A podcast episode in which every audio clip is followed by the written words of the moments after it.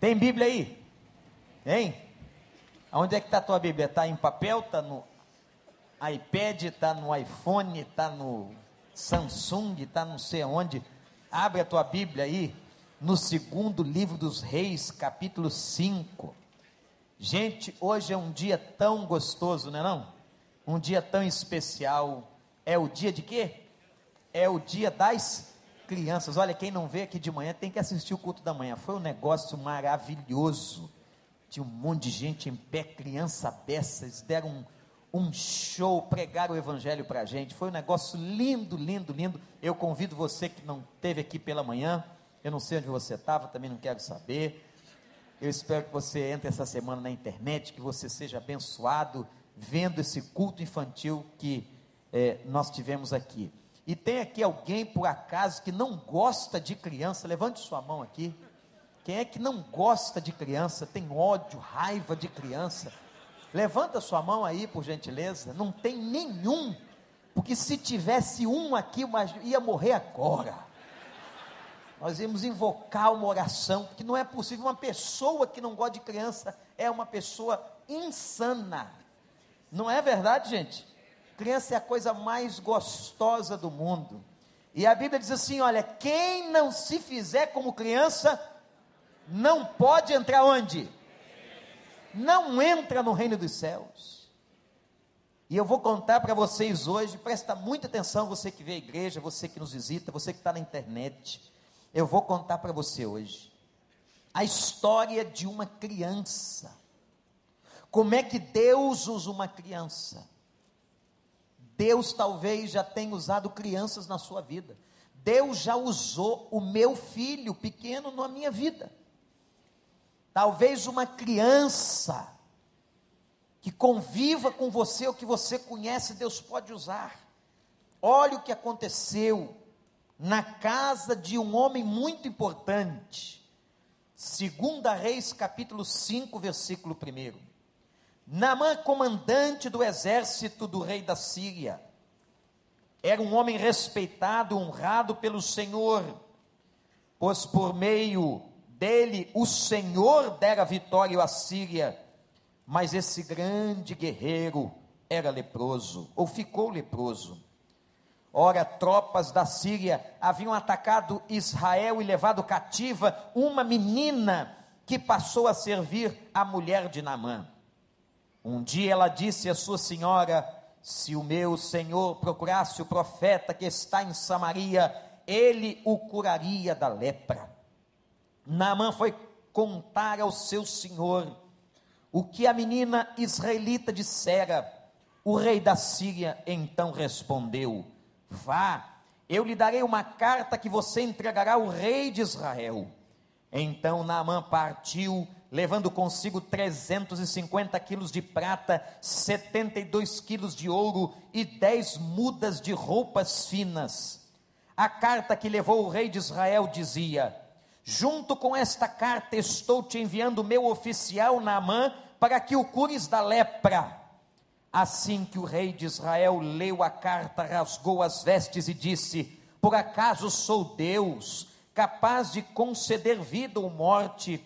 Porque este homem me envia alguém que eu o cure, para que eu o cure da lepra. Vejam como ele procura um motivo para se desentender comigo. Quando Eliseu, o homem de Deus, soube que o rei de Israel havia rasgado suas vestes, mandou-lhe esta mensagem: Por que rasgaste tuas vestes? Envia o homem a mim, e ele saberá que há profeta em Israel. Então Naamã foi com seus cavalos e carros e parou à porta da casa de Eliseu. Eliseu enviou um mensageiro para lhe dizer: Vá, lave-se sete vezes no rio Jordão, e sua pele será restaurada, e você ficará purificado. Mas Naamã ficou indignado e saiu dizendo: Eu estava certo de que ele sairia para receber-me invocaria em pé o nome do Senhor, o seu Deus, moveria a mão sobre o lugar afetado e me curaria da lepra. Não são os rios Abana e Farfar em Damasco melhores do que todas as águas de Israel? Será que não poderia lavar-me neles e ser purificado? E foi embora dali furioso. Mas os seus servos lhe disseram: Meu pai, se o profeta lhe tivesse pedido alguma coisa difícil, o senhor não faria. Quanto mais quando ele apenas lhe diz que se lave e será purificado. Assim, ele desceu ao Jordão, mergulhou sete vezes conforme a ordem do homem de Deus, e foi purificado, e a sua pele tornou-se como a de uma criança. Então Naamã e toda a sua comitiva voltaram à casa do homem de Deus. Ao chegar diante do profeta Naamã, lhe disse: Agora sei que não há Deus em nenhum outro lugar senão em Israel. Por favor, aceita um presente do teu servo. O profeta respondeu: Juro pelo nome do Senhor a quem sirvo, que nada aceitarei. Embora Naamã insistisse, ele recusou. E disse Naamã: Já que não aceitas o presente, ao menos permite que eu leve duas mulas carregadas da terra, pois teu servo nunca mais fará holocaustos e sacrifícios a nenhum outro Deus senão o Senhor. Mas que o Senhor me perdoe por uma única coisa. Quando meu Senhor vai adorar no templo de Rimon, eu também tenho que me ajoelhar ali, pois ele se apoia em meu braço. Que o Senhor me perdoe o servo por isso. Disse então o profeta Eliseu: Vá em paz, que Deus nos abençoe. Esse texto aqui é o tipo do texto que o pregador não pode atrapalhar. O texto é tão claro, é tão maravilhoso que a gente podia ir para casa. Mas eu acho que o Espírito Santo tem alguma coisa para falar com você. Nós estamos aqui reunidos no nome de Jesus. E eu tenho certeza que a palavra do Senhor vai ao encontro do teu coração. E eu quero chamar a atenção para a vida desta menina esta criança que está aqui no texto. Gente, que coisa linda esta menina. Eu quero chamar ela de menina sem nome, porque ela não tem nome. A Bíblia diz que ela foi capturada, porque Síria e Israel, que estão em guerra até hoje, estavam em guerra naquela época. E no meio de toda a confusão, de toda aquela guerra, uma menina foi capturada. Gente, imaginem isso. Uma criança tirada dos seus pais, uma criança tirada de perto da sua família. Quando a gente olha essas notícias na televisão, isso parte o coração da gente. Esses dias, numa cidade do Brasil, acharam uma criança dentro de uma máquina de lavar roupa. Irmãos, uma pessoa jogou um recém-nascido numa máquina de lavar roupa e jogou a máquina fora. Quantas crianças são abandonadas? Quantas crianças são, meus irmãos, colocadas em trabalhos escravos ainda nos dias de hoje? Quantas crianças são abusadas sexualmente? Imagino o que aconteceu com aquela menina ela longe da sua casa, numa terra estranha, uma outra língua, uma outra alimentação, um outro costume, ela vai parar na casa do oficial mais importante da Síria. Ele era o ministro, o comandante do exército da Síria, chamado Naamã. Mas esse homem tinha um problema. Este homem era leproso, diz a palavra de Deus. A gente sabe o que era lepra naquela época? Eu vou comparar a lepra ao ebola, a esse vírus que está matando tanta gente. Todos nós essa semana ficamos extremamente agoniados, porque aquela pessoa suspeita de ter ebola na cidade de Cascavel, no Paraná, chegou aqui na Fundação Oswaldo Cruz. Eu estava com o rádio ligado, e as pessoas ligando para a CBN perguntando o seguinte: eu passei perto da ambulância, eu estou perto do hospital, será que eu vou ficar contaminado? O brasileiro também é um povinho esquisito, não é não? Eu estou a 20 quilômetros da ambulância, o que, que vai acontecer comigo? Irmãos, graças a Deus, o primeiro exame deu negativo, estão fazendo o segundo exame e vamos orar pelo rapaz, pelo africano, para que o Senhor o livre. Amém, gente? É, coloca na sua oração, não sei nem o nome dele, é um nome diferente, um nome esquisito. Você ora por ele, Senhor, abençoa aquele homem, abençoa aquele homem, e vamos pedir a Deus para que isso não vire uma epidemia mundial. Isso é um assunto muito sério. Isso envolve muitas coisas. E como o vírus ebola naquela, naquela época era lepra era alguma coisa terrível, as pessoas colocadas fora da cidade, havia um pavor, um medo, e o chefe do comandante da Síria, o chefe que era o comandante do exército, estava leproso. Aquele homem, meus irmãos, tinha lepra. Mas o que vai me impressionar na vida dessa menina, presta atenção, olha para mim. Primeiro, anote aí. A percepção de uma criança. Aquela menina percebeu a doença. Aquela menina percebeu a doença. E o problema, gente, é que Naamã não era um homem que sofria só de lepra. Haviam, na verdade, três doenças em Naamã. Três, pastor? Três. É só você olhar para o texto. A primeira doença é a doença relatada, visível, era a lepra. Mas a segunda doença de Namã estava na sua alma. Namã era um homem extremamente orgulhoso. Um comandante, um general de cinco estrelas um homem que havia comandado vitórias pelo exército sírio, ele era extremamente vaidoso e o texto mostra com muita clareza. E a terceira doença deste homem, confessada por ele mesmo, era uma doença espiritual, porque este homem era idólatra. Ele declara: que ele servia como apoio ao braço do rei. Que quando o rei ia para adorar um deus chamado Rimon, Naamã tinha que ir com o rei. O rei apoiava o braço sobre as suas costas e fazia Naamã ajoelhar e adorar aquele Deus. Naamã era um homem idólatra. Você consegue entender que ele não sofria apenas de lepra, ele sofria de orgulho, ele sofria de vaidade e ele era um homem altamente idólatra. E uma criança na casa dele percebeu a doença. Gente, será que nós estamos percebendo a doença daqueles que estão perto de nós?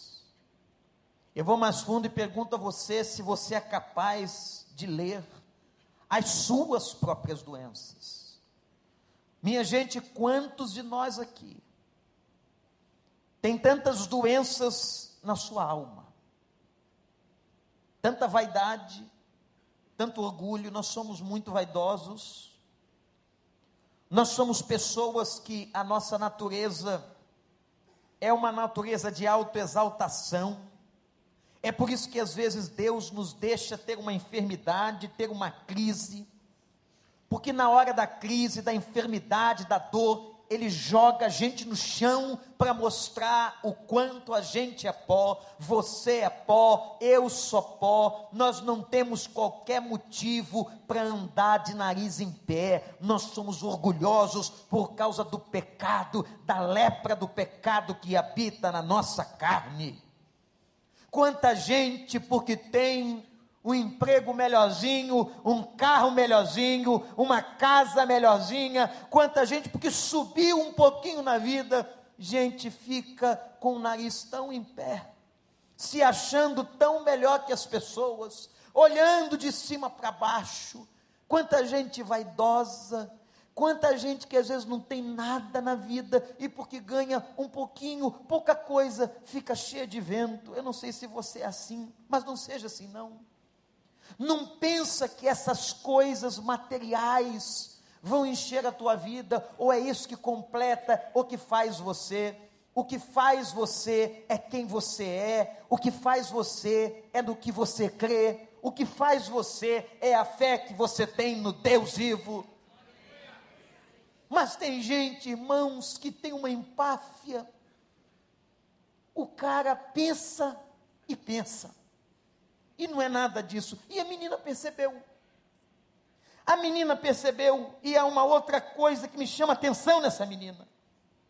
Não é apenas a sua percepção, mas a segunda coisa que me chama atenção nela é o amor que ela tem. Ela tem uma coisa chamada compaixão. Coração de uma criança. Um coração cheio de compaixão, de graça. Porque, gente, o que aquela menina podia sentir por aquele comandante. Ela sabia que aquele comandante tinha dizimado muita gente do seu povo. Talvez os soldados tenham entrado na sua própria casa e matado seus pais. Aquela menina tinha tudo para odiar. Aquela menina tinha tudo para desejar mal aquele homem. Aquela menina tinha tudo para dizer assim: tomara que ele morra, que a lepra se alastre toda, e que ele fique tomado da planta do pé ao alto da cabeça. Eu quero mais que ele morra, por muito menos, na verdade, a gente quer que tanta gente morra.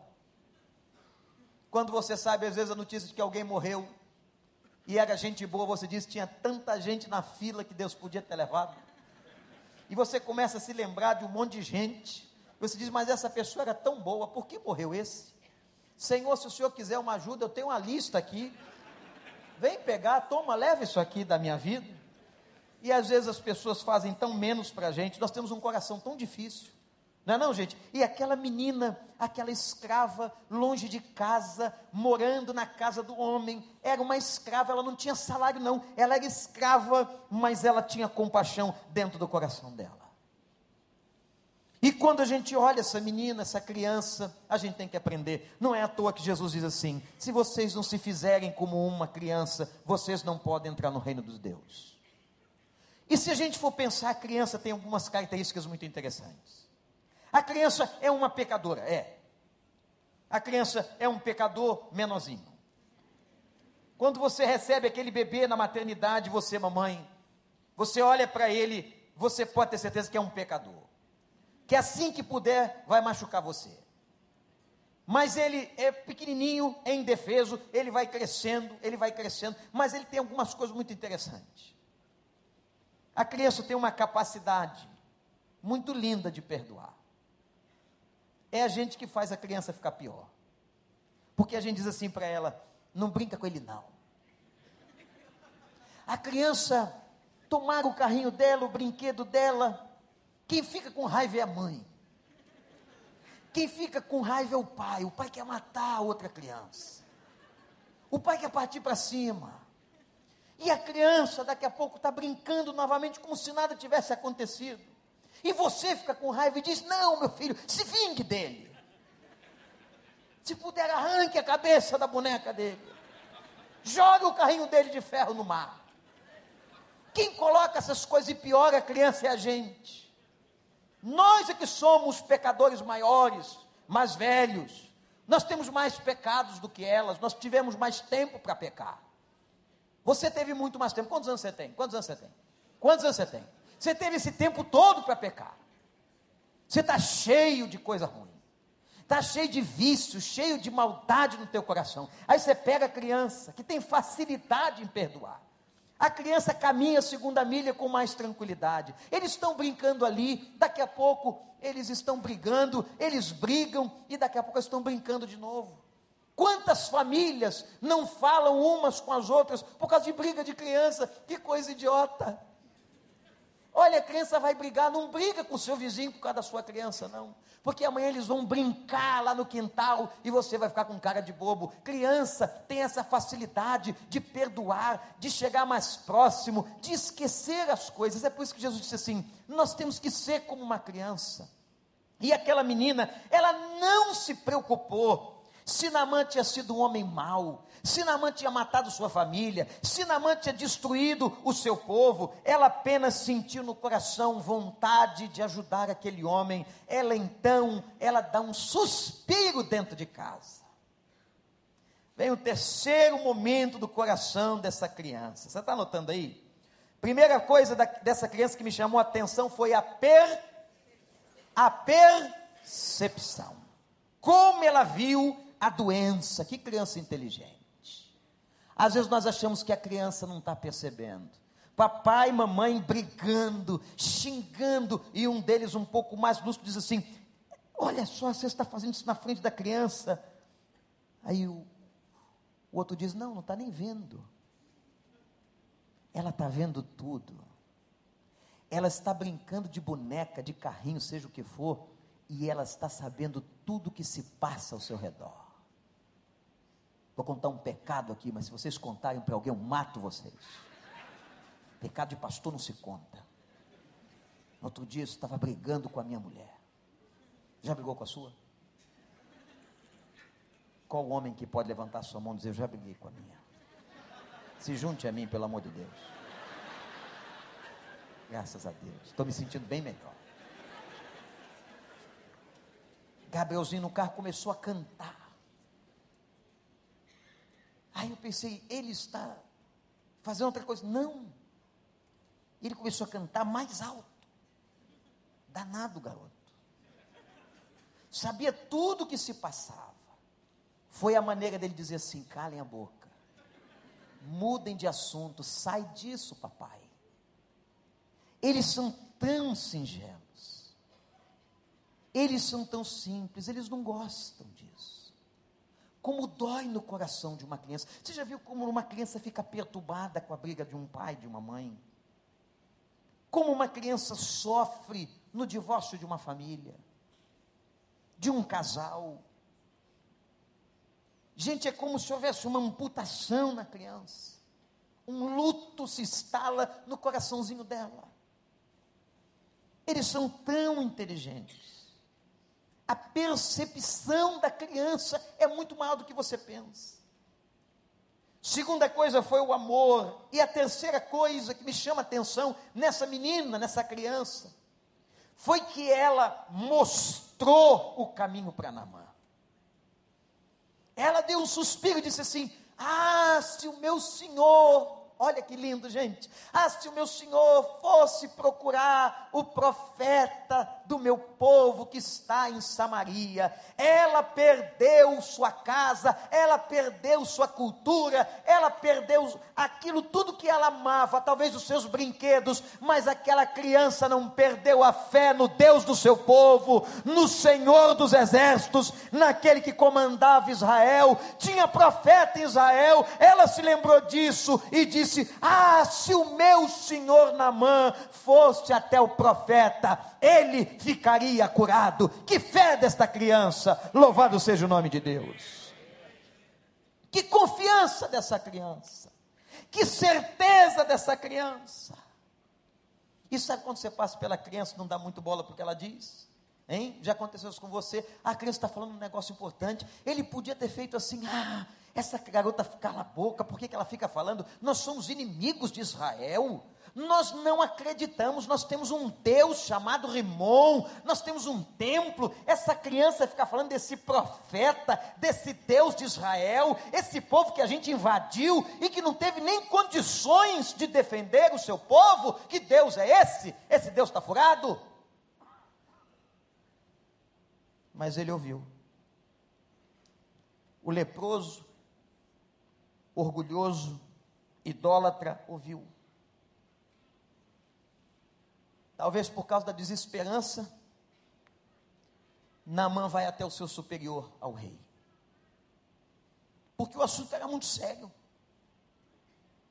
O assunto era muito sério.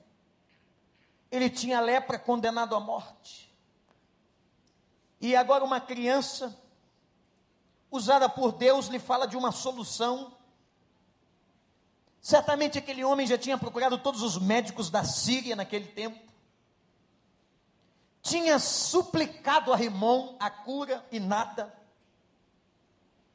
E a palavra diz que ele vai ao rei e diz: Uma menina da minha casa, uma escrava que nós trouxemos, disse que há um profeta do Deus de Israel na cidade de Samaria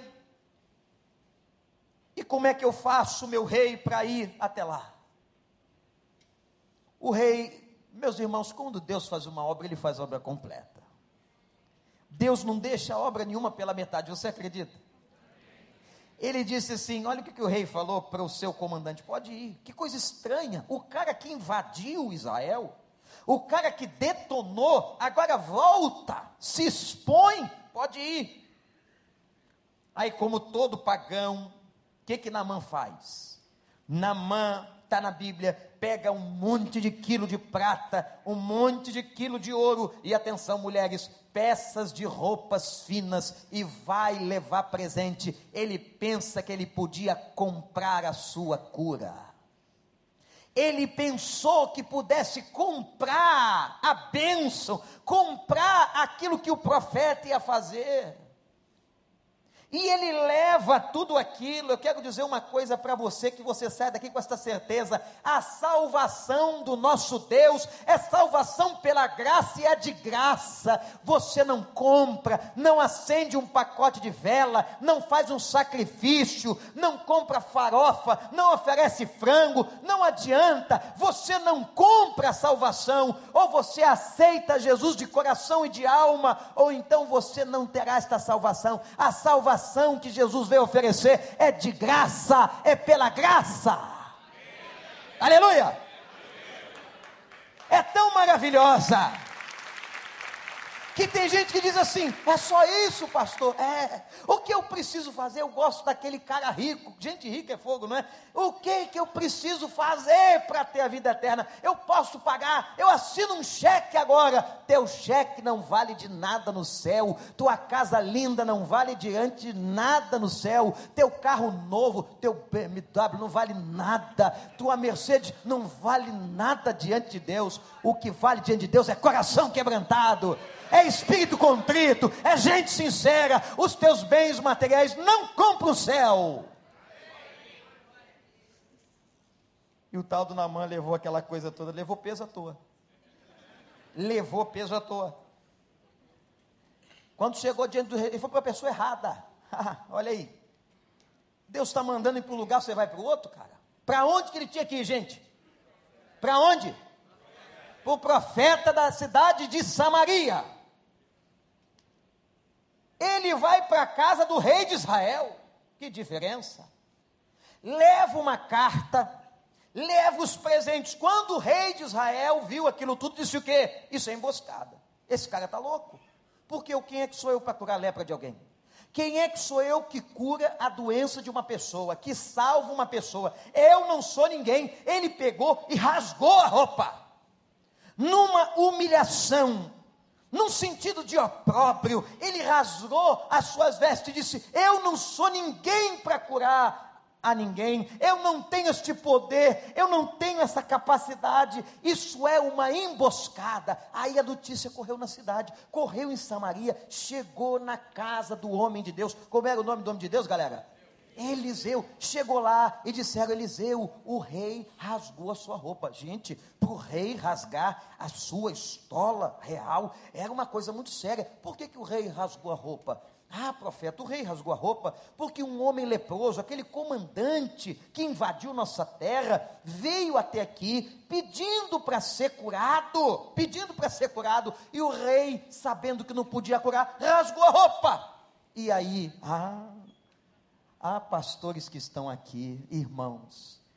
Eliseu disse assim: Por que que o rei rasgou a roupa? Por que que o rei rasgou? Manda que este homem venha a mim e saberá que há profeta em Israel. Louvado seja o nome de Deus. Ah, meus irmãos, orem por nós, pastores, para que nós tenhamos na nossa vida tal autoridade. Nós não temos o poder, mas nós temos o Deus de poder. Que nós tenhamos, meus irmãos, santidade diante do Senhor e mostremos este mundo e digamos a esta sociedade: há profeta ainda nessa cidade, há profeta em Israel, há profeta no Rio de Janeiro, tem homem de Deus, tem mulher de Deus, que seja assim nas nossas vidas, em nome de Jesus. E aí Namã disse: Ah, então não é aqui, é o endereço. Pegou o endereço. Olha só, Gabriel, pegou o endereço da casa do Eliseu. O Eliseu não mandou ele lá? E foi. E lá foi o tal do Namã. Mas eu disse que ele tinha três doenças, lembra? Ele era leproso, e o que mais? Ele era orgulhoso e ele era o quê? Idólatra. Repete, ele era leproso, que mais?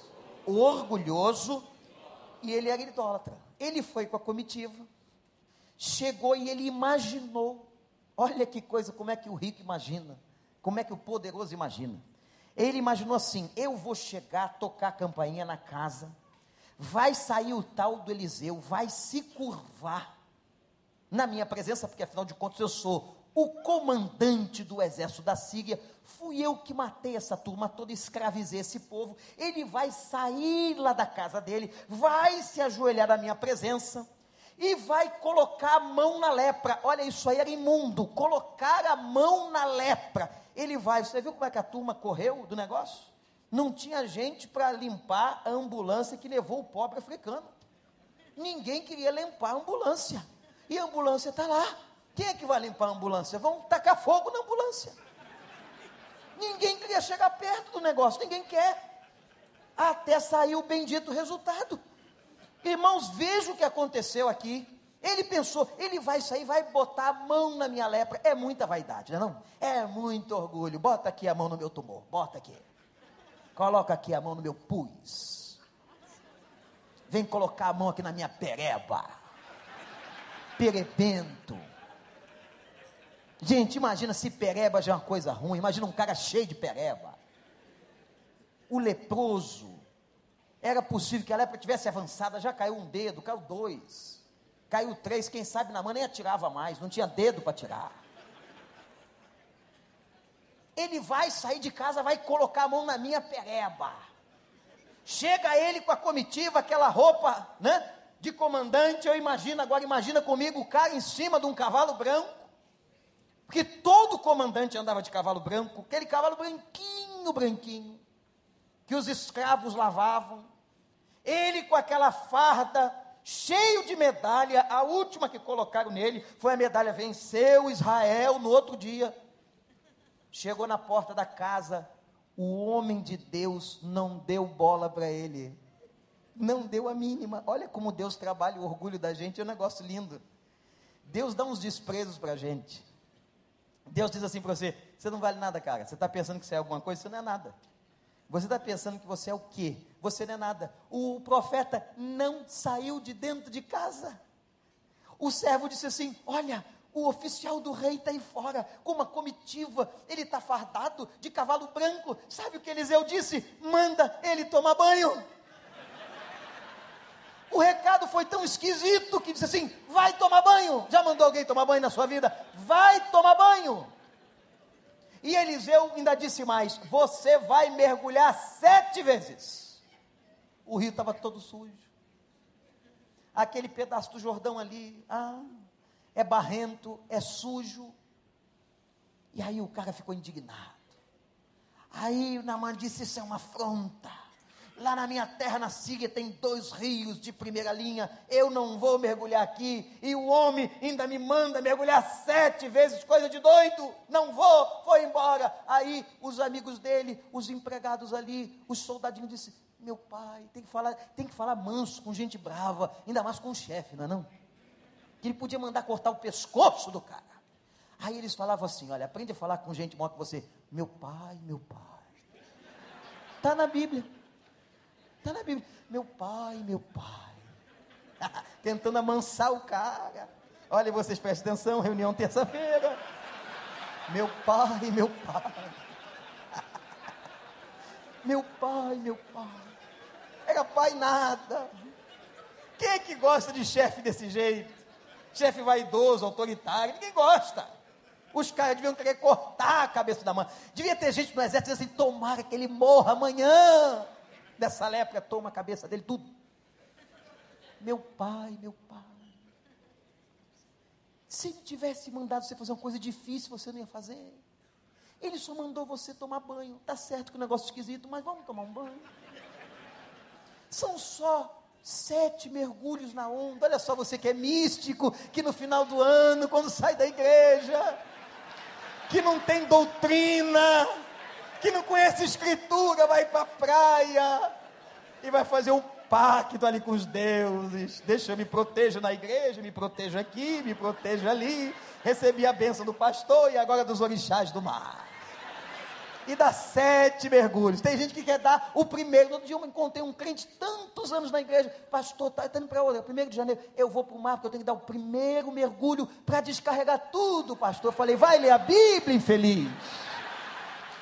Não sabe nada da palavra de Deus. Não é? vai mergulhar, vai mergulhar. Sete, um, dois, três, quatro, cinco, mergulhou. O que, diz a palavra de Deus? Irmãos, que quando ele deu o sétimo mergulho no rio sujo, a pele de Namã parecia a pele de uma criança, a lepra foi vencida, louvado seja o nome de Deus. Quem curou não foi Eliseu, o que curou foi a obediência ao Deus de Israel. O que cura a gente, quem cura a gente é o Senhor, quem restaura a gente é o Senhor, quem restaura a sua casa é o Senhor, quem coloca a mão na sua vida é o Senhor, quem faz a obra na sua vida é o Senhor, vem do Senhor, é Ele e dele toda a plenitude dos céus e da terra, pelos séculos dos séculos, é o Senhor. 40 quilômetros que Naamã andou até chegar na casa de Eliseu e o cara mandou ele tomar banho. Agora preste atenção comigo.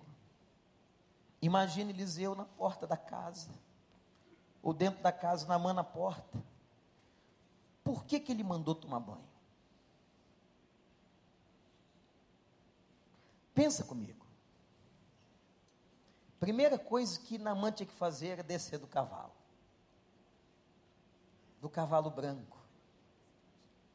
Do cavalo do general. Porque se a gente é pequeno, em cima de um cavalo fica grande. Se o cara era besta, em cima daquele cavalo, aquele cavalo treinado de raça, ele tinha que descer do cavalo. Qual é a outra coisa que ele tinha que fazer? Ele tinha que tirar a farda. Olha como a coisa acontece. E quando ele tirasse a farda, ele tinha que tirar as medalhas. Ele tinha que tirar tudo aquilo que lhe trazia tanta vaidade. Gente, eu quero dizer uma coisa para vocês aqui nessa noite. Você sabe por que, que muita gente não recebe a bênção de Deus? Porque continua em cima do cavalo, porque continua com as medalhas, é tão vaidoso. Olha quantos cursos eu tenho, quanta coisa eu fiz, quanto dinheiro tem na minha conta, como eu sou especial. E Deus quer abençoar a sua vida quando você descer desse cavalo, quando você tirar essa farda. Eu não sei se a sua farda é de médico, é de advogado, é de juiz, é de delegado. Eu não sei qual é a tua farda, mas tem que tirar a farda e tem que ficar nu na presença de Deus. E quando nós, e quando Namã se colocou como um humano, como uma pessoa simples e mergulhou no rio sujo, teve quebrantamento, Deus fez a obra. Deus só vai poder fazer a obra na tua vida e na tua casa quando tiver quebrantamento no teu coração. Quando você descer desse cavalo, quando você tirar essa farda, quando você se despir. O Senhor Jesus não teve por usurpação ser igual a Deus, mas tomou a forma de servo ele se despiu completamente, ele se engarrafou na forma humana, ele se autolimita para poder amar a todos nós, para poder dar graça para a gente. Irmãos, por quê? Aquilo que mais nos destrói é o orgulho. A Bíblia diz que o único tipo de pessoa que Deus rejeita é uma pessoa soberba. Mas a Bíblia também diz que Deus dá graça a quem é humilde. Deus dá graça quando o coração é quebrantado. Deus dá graça a uma pessoa que tira a farda, que desce do cavalo e que obedece. Quebrantamento no coração.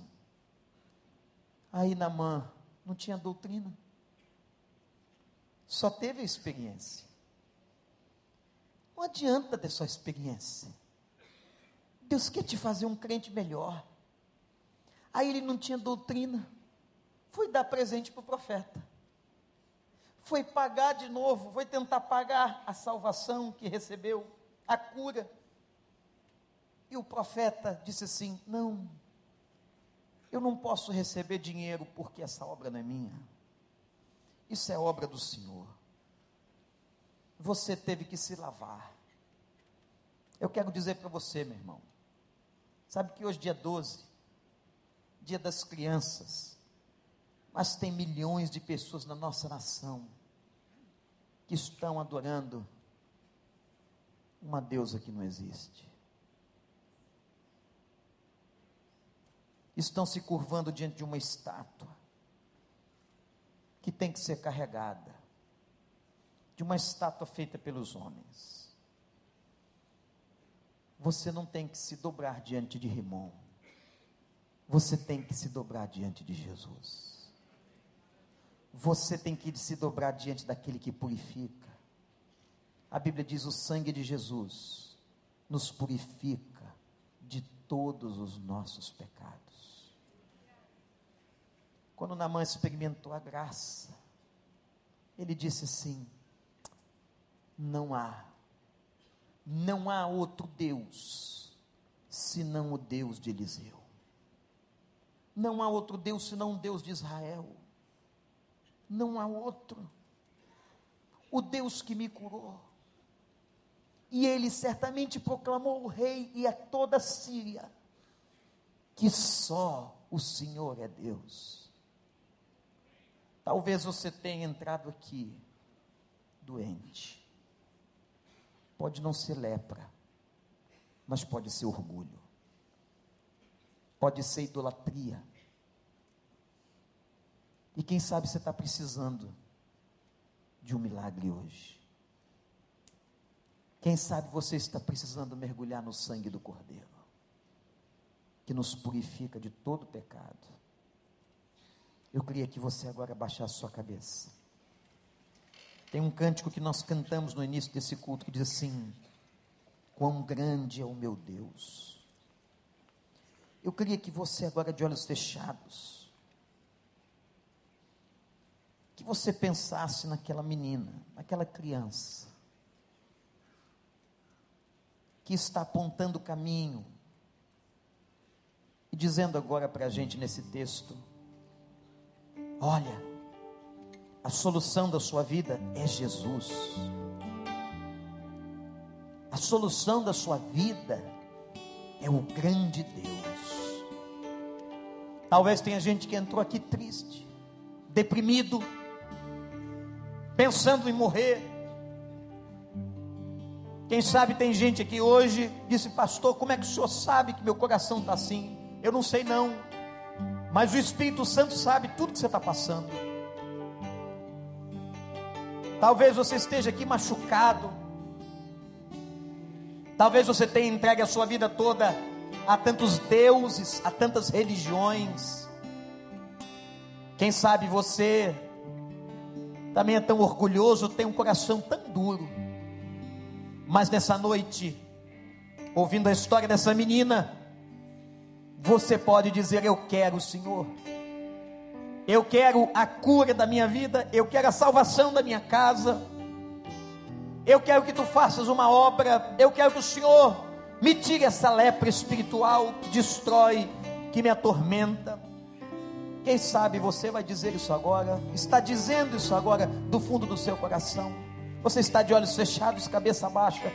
Mas quem aqui nessa noite está precisando da ajuda de Deus e pedindo e quer a ajuda de Deus para que Deus o liberte, para que Deus o cure e transforme a sua casa? Se você quer isso, como fez Naamã, levante uma de suas mãos, porque eu vou orar pela sua vida agora. Pode levantar. Deus abençoe, Deus abençoe. Deus abençoe, Deus abençoe, Deus abençoe. Deus abençoe, Deus abençoe. Deus sabe, Deus está vendo a sua mão levantada, Deus está vendo a sua mão. Deus sabe do que você precisa. Eu não posso fazer nada por você, eu não posso curar você, eu não posso trazer salvação na tua casa, mas o Senhor dos Exércitos pode. O Deus de Eliseu pode, o Deus daquela menina pode. Diga para ele, Pai, o que fizestes naquele homem, na vida daquele homem, faz na minha vida. Eu vou convidar a todos que nesse momento agora fiquemos de pé. que ninguém se movimente nesse instante, apenas ore. Nós vamos adorar ao Senhor com esse cântico que nós já cantamos aqui hoje à noite. E eu queria fazer um convite a você que levantou a sua mão. Eu quero orar por você pela sua casa. Tanta gente levantou a mão. Eu vou convidar você para sair do seu lugar se algum amigo que está do lado quiser trazer junto, vir junto, pode vir. Todos que levantaram suas mãos aqui no centro, lá na direita, lá na esquerda, eu queria que você viesse aqui no altar. Eu vou interceder por você e pela sua família. Pode vir. Deus abençoe. Pode chegar. Enquanto a igreja canta, isso, venha senhora. Eu vou pedir para os conselheiros, para os líderes, pastores ajudarem, ladearem essas pessoas. Tem gente nova aqui, graças a Deus. Pode vir, igreja cantando, adorando. Faz a terra se alegrar. Vamos dizer isso, que grande é o Senhor. Terra se alegrar. Por favor, conselheiro, se aproxime aqui da frente. Tem senhoras, tem jovens, rapazes, moças. Aqui à minha direita, por gentileza. Isso de conselheiros aqui. Líderes de células. Líderes de células, pastores. Aqui à direita. Pode vir. Eu vou esperar você chegar. Igreja.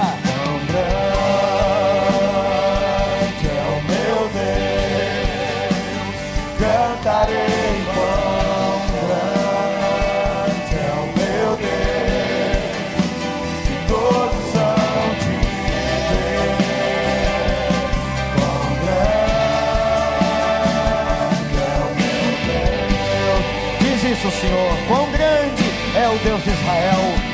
É o Deus daquela menina. Quão grande é o meu Deus. Eu cantarei Pode vir. Isso, vem mesmo, graças a Deus. Deus conhece você. Vem, jovem. E todos de Pode vir. Graças a é o Deus. Vamos começar de novo, pastor Miqueias. Cante assim, ó. Com esplendor de um rei. Com o esplendor de um rei, Em majestade e luz. majestade e luz, Faz a terra se alegrar. terra se alegrar, É Ele. faz a terra se alegrar. Ele é a própria luz. E as trevas vão fugir, diz a palavra. Aleluia. as trevas vão fugir Tremer com a sua voz. com a sua voz E tremer. com a sua voz. Levante a sua mão e diga: Quão grande!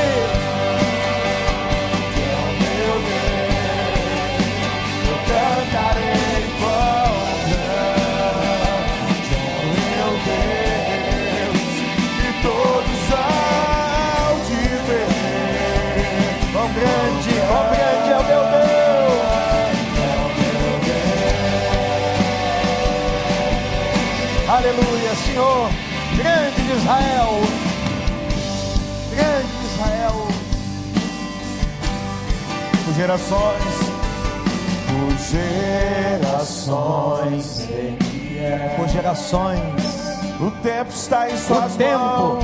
chegou o tempo da cura na tua vida. Eu profetizo cura e transformação na tua história. Ele é o começo, o meio e o fim.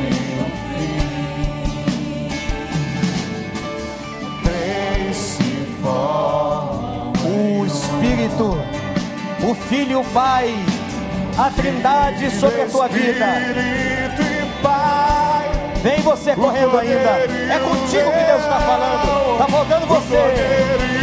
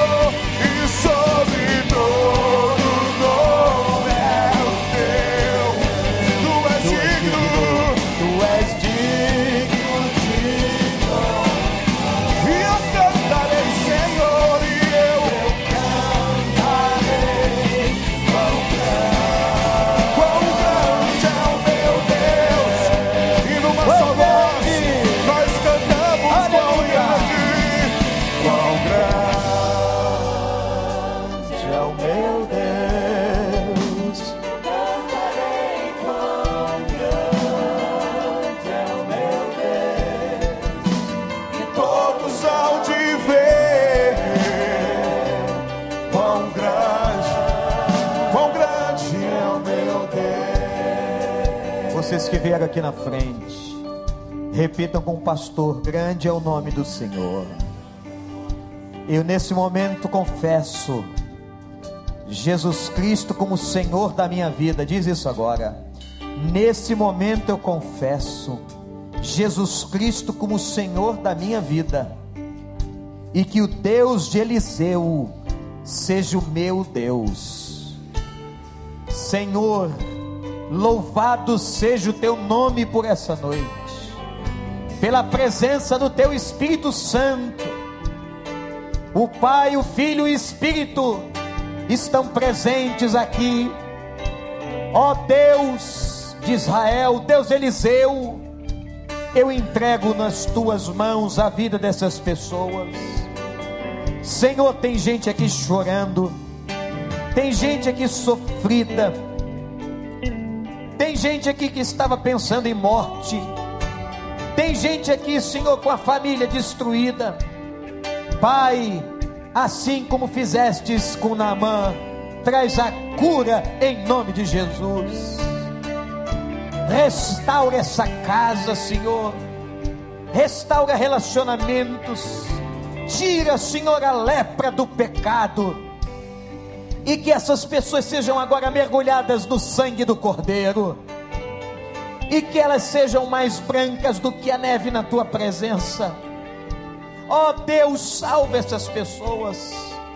Dá a elas uma perspectiva nova de vida, Senhor. Abençoa. Faz aquilo que nós não podemos fazer. Senhor, opera um milagre nessa noite sobre eles em nome de Jesus.